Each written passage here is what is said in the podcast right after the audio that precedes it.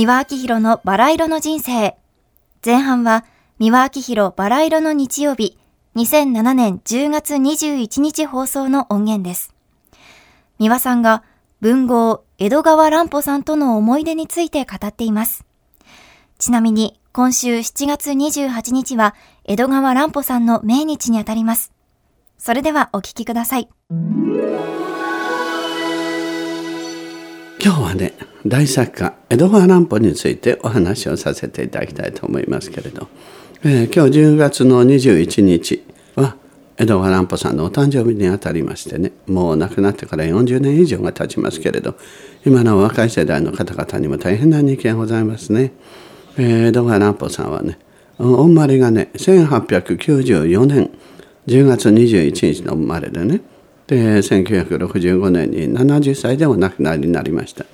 で1923年にね、えー、二千堂歌というものでねサッカーデビューなさいまして以来日本の探偵小説推理小説の草分け的存在におなりになりましてねまあその他にもね少年探偵シリーズだとかね小林少年でございますね少年向けの作品からね人間石とかね芋虫のようなねグロテスクなね、えー、屈折した性欲を書いた作品まで幅広いんですね。私ね東京へ出てまいりましてねあのアルバイトをしてる時でしたけれどもねそこへねあの文化人のクラブがあったんですね。でちょうどそこへね中村勘三郎仙台のですね今ではなくて仙台の中村勘三郎さんがね江戸川乱歩さんをね連れて見えたんですよ。うん、でそしてね私あの給仕なんかやってましたんですけどねちょっと綺麗な子がいるっていうんで中村さんがね紹介してくださったんですけれどもね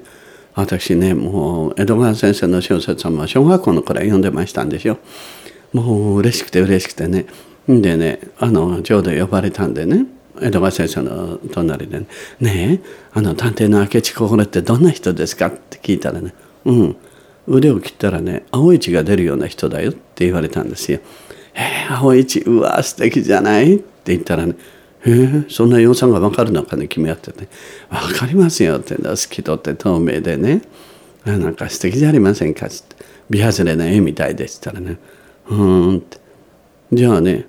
君は腕を切ったらねどんな色の血が出るんだい?」って言われて「はい七色の血が出ます」って言ったらね「お面白いね。じゃあ切ってみようか。おい包丁持ってこい」って言われたの。これ本気で切られちゃかなわないと思ったからね。まあおよしなさいまして。そこを切ったらねそこから七色の虹が出てね。もう片方の目も潰れますよ。って言ったらね面白いこと言うから「君いくつだい?」って「はい16です」へえ16でそのセリフかい」って言われましてね。それで目をかけていただくようになって。でいろんな話をするようになって「えー、16でフランス語でシャンソン歌うの生意気な子だね」とか言われてね。でその江戸川さんと知り合った2か月後に三島由紀夫さんが見えてね。で三島さんととそしてねそれから数年後に江戸川さんが原作をお書きになった。1934年に書かれたんですよ「黒トカゲ」私が生まれる1年前に。その「黒トカゲ」が原作でお書きになって三島由紀夫さんが脚色なさったのを私が演じるようになってねこれが私の金字塔になりましたけどね不思議な縁だと思いましたね。であの私がねあの黒トカゲをね演じる3年ぐらい前に亡くなったんですよ。えー、ぜひ見ていただきたかったんですけどねで私のシャンソンは聴いていただいてたんですね。でファンでいてくださって銀パリにもお見えになったりしちゃって。あのねとってもダンディでおしゃれな方で私が存じ上げた頃はねまだ探偵作家協会をね立ち上げるか立ち上げないかの頃でねそれでねそこのね、え、確かあの部長さんかなんかみたいなこともやられてそれで島に会長さんになられたんだけどであのあのね帝国劇場でね分子劇っていうのが当時あったんですよ。作家たちが集まってお芝居をね下手なお芝居皆さんやるんだけどね、えー、国貞忠治とかいろんなことやるんです。私も応援に行って見に行ったことがありますよ。まあもう大笑いのね分子劇でしたけどね。それおぞましい姿でね老体家たちがあのいい女になったりねいい男になったりしてるから。ご本人たち気持ちよさそうにまあやってらしたけどのどかな時代でしたね。で江戸川先生の作品っていうのはねやっぱり竹中栄太郎さんやね、えー、そういった方々のねあのちょっとこうデカダンスのあの絵がねあの挿絵でね、うん、高木瞳なんかもいろいろ描いてましたしねあのいろんな方が挿絵を描きになってましたけどねあの時代はあのクリムトのね絵だとかねあのムンクの絵とかねあのビアズレの絵であるとか、まあ、日本では青木茂の絵だとかねでまた伊藤西雲の攻め絵というのもありましてあのそして谷崎潤一郎さんとかね文学でも音楽でもあの大敗的なねモダニズムっていうんですかねグロテスクなほんで流行歌や何かでもねあのエログロナンセンスという時代でねそういう歌を歌ってたんですよ。えー、ですからあの文化が乱熟してね果物でもなんでもう熟しきって落ちる寸前のねそういうなんか青いガラス瓶の向こうからね宝石のねいろんな色の宝石を覗いてるようなそういうよどんだ大敗日こういう時代だったんですね。だからあのその小説や何かも、まあ、泉教官あたりから始まったんですけどねそういう流れがあってその一環の王者として輝いていらしたのが江戸川乱歩さんだと思いますね。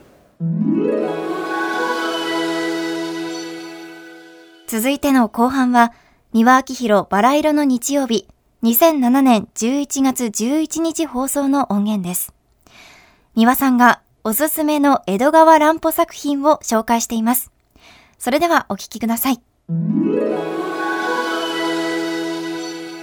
皆様おはようございます。バラ色の日曜日が参りました。宮明宏でございます。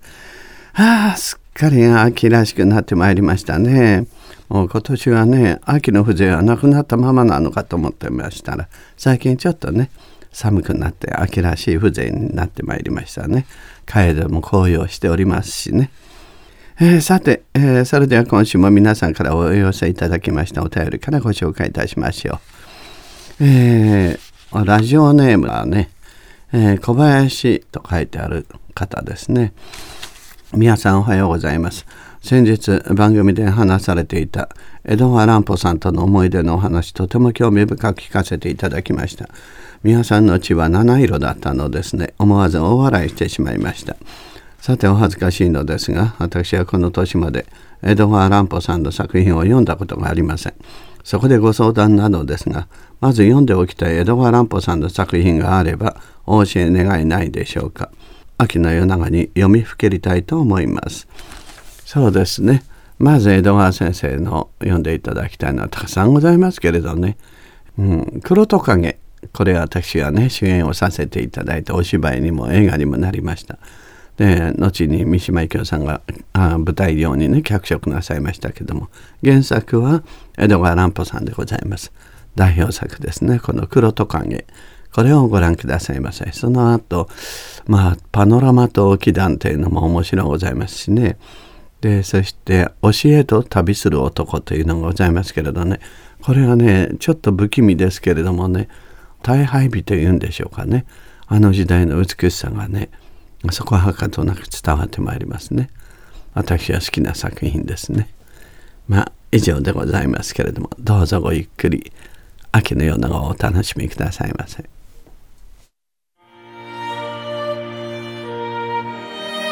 三輪明宏のバラ色の人生ではリスナーの皆様から番組の感想や三輪さんへのメッセージを募集しています。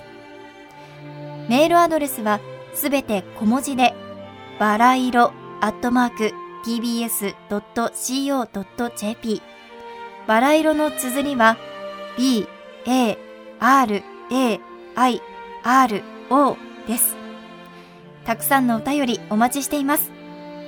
それではまた次回お会いしましょう。ごきげんよう。